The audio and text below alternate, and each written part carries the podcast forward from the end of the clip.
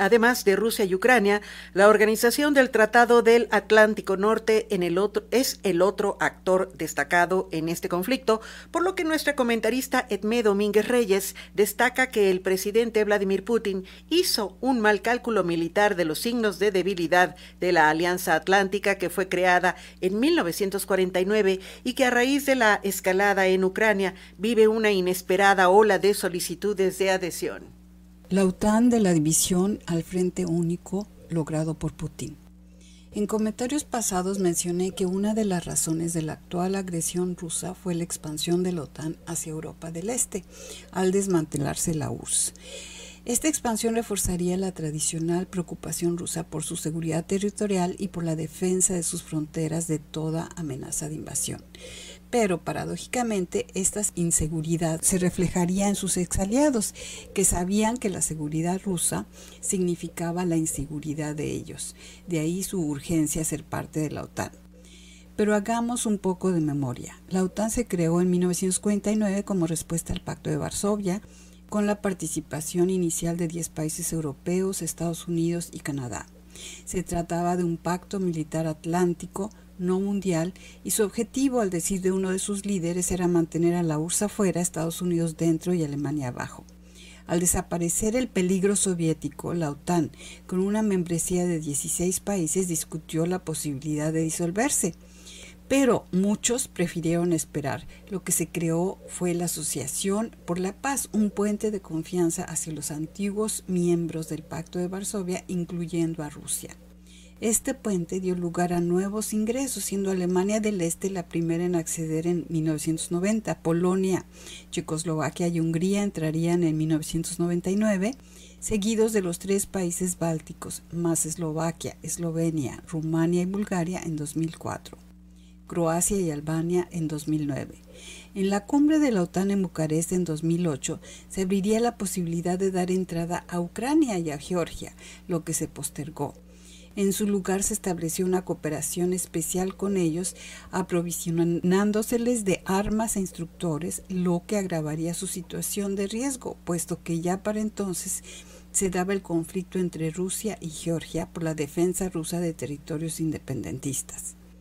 Es en ese momento que se corta toda colaboración entre la OTAN, con ya 30 miembros, y Rusia. Por otro lado, si bien la OTAN había seguido existiendo a petición de sus antiguos enemigos. Su supervivencia dependía de su utilidad aún fuera de Europa. El 11 de septiembre de 2001 le dio esa oportunidad y sus operaciones se extendieron hasta Irak y Afganistán. Los aliados europeos se verían obligados a pagarle a Estados Unidos su presencia protectora en Europa participando en estos conflictos, pero ya para entonces las diferencias dentro de la organización dificultarían su cohesión, aunque lo que realmente simbraría a la OTAN sería la llegada de Trump al poder. El nuevo presidente cuestionaría en general los compromisos internacionales de su país y la OTAN sería su primera y principal víctima. Al calificarla de vieja, gorda y descuidada, y criticar las deudas económicas de sus miembros, su objetivo era claramente sacar a Estados Unidos de la alianza, lo que hubiera significado su disolución. A esto se aunaba la empatía y acercamiento a Putin, al que consideraba un competidor digno. Al decir de varios analistas, si Trump no sacó a Estados Unidos de la OTAN fue gracias a la habilidad de su secretario, Jens Stoltenberg, quien adoptando una estrategia de concesiones y halagos hacia Trump lograría la permanencia de la alianza. El reemplazo de Trump por Biden también marcarían un respiro para la OTAN pese a la continuación de las disidencias en su interior. En efecto, Macron, el presidente francés, declaraba en 2019 que la OTAN sufría de una muerte cerebral. Por su parte, Turquía y Grecia, ambos miembros de la alianza, seguían enfrentándose por el control del Mediterráneo Oriental. Hungría, con Orbán a la cabeza, seguiría su acercamiento hacia Moscú por razones económicas, pero también por sus coincidencias con la dirigencia rusa en cuanto a la defensa de valores conservadores y antiliberales. Y por supuesto, Alemania seguiría una política de diálogo y pragmatismo económico bajo la dirección de Angela Merkel y su defensa a ultranza de Nord Stream 2, el gasoducto ruso que reforzaría el abastecimiento de gas a Alemania y a toda Europa. Este era el panorama que recibió Biden a su llegada a la Casa Blanca. Su política fue reforzar los votos de compromiso de Estados Unidos con la OTAN en Europa, desmantelar el catastrófico involucramiento en Afganistán y preparar un reforzamiento de su presencia en Asia con miras a detener la influencia china. Pero dentro de este reforzamiento, Biden cometió un error al confrontarse con Francia en agosto de 2021, cuando Australia canceló la orden de submarinos franceses, prefiriendo a los norteamericanos dentro de un pacto de Estados Unidos, Gran Bretaña y Australia. El error fue rápidamente subsanado cuando Biden se esforzó en pedir disculpas al gobierno francés. Dentro de este panorama es difícil ver cómo Putin podía ver signos amenazantes hacia la seguridad rusa. Lo que veía eran signos de debilidad de ruptura dentro de la OTAN.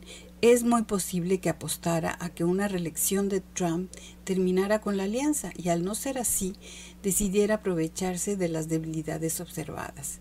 Si es así, su cálculo no podía ser más equivocado. Lo que ha logrado con esta invasión es una unidad no vista desde la creación de la Alianza Atlántica. Países reticentes a enemistarse con Putin, como Alemania y Hungría, han dado el paso del repudio, de sumarse a las sanciones y de cerrar filas. En países donde predominaba una posición de neutralidad como Suecia y Finlandia, la opinión pública se acerca cada vez más a ser parte de la OTAN de manera que habría que felicitar a Putin. Lo que décadas de construcción política no lograron, lo ha logrado él en una semana, y el panorama internacional no lo favorece. Esperemos que se dé cuenta antes de que sea demasiado tarde. Para Radio Educación desde Suecia les habló Edmé Domínguez Reyes.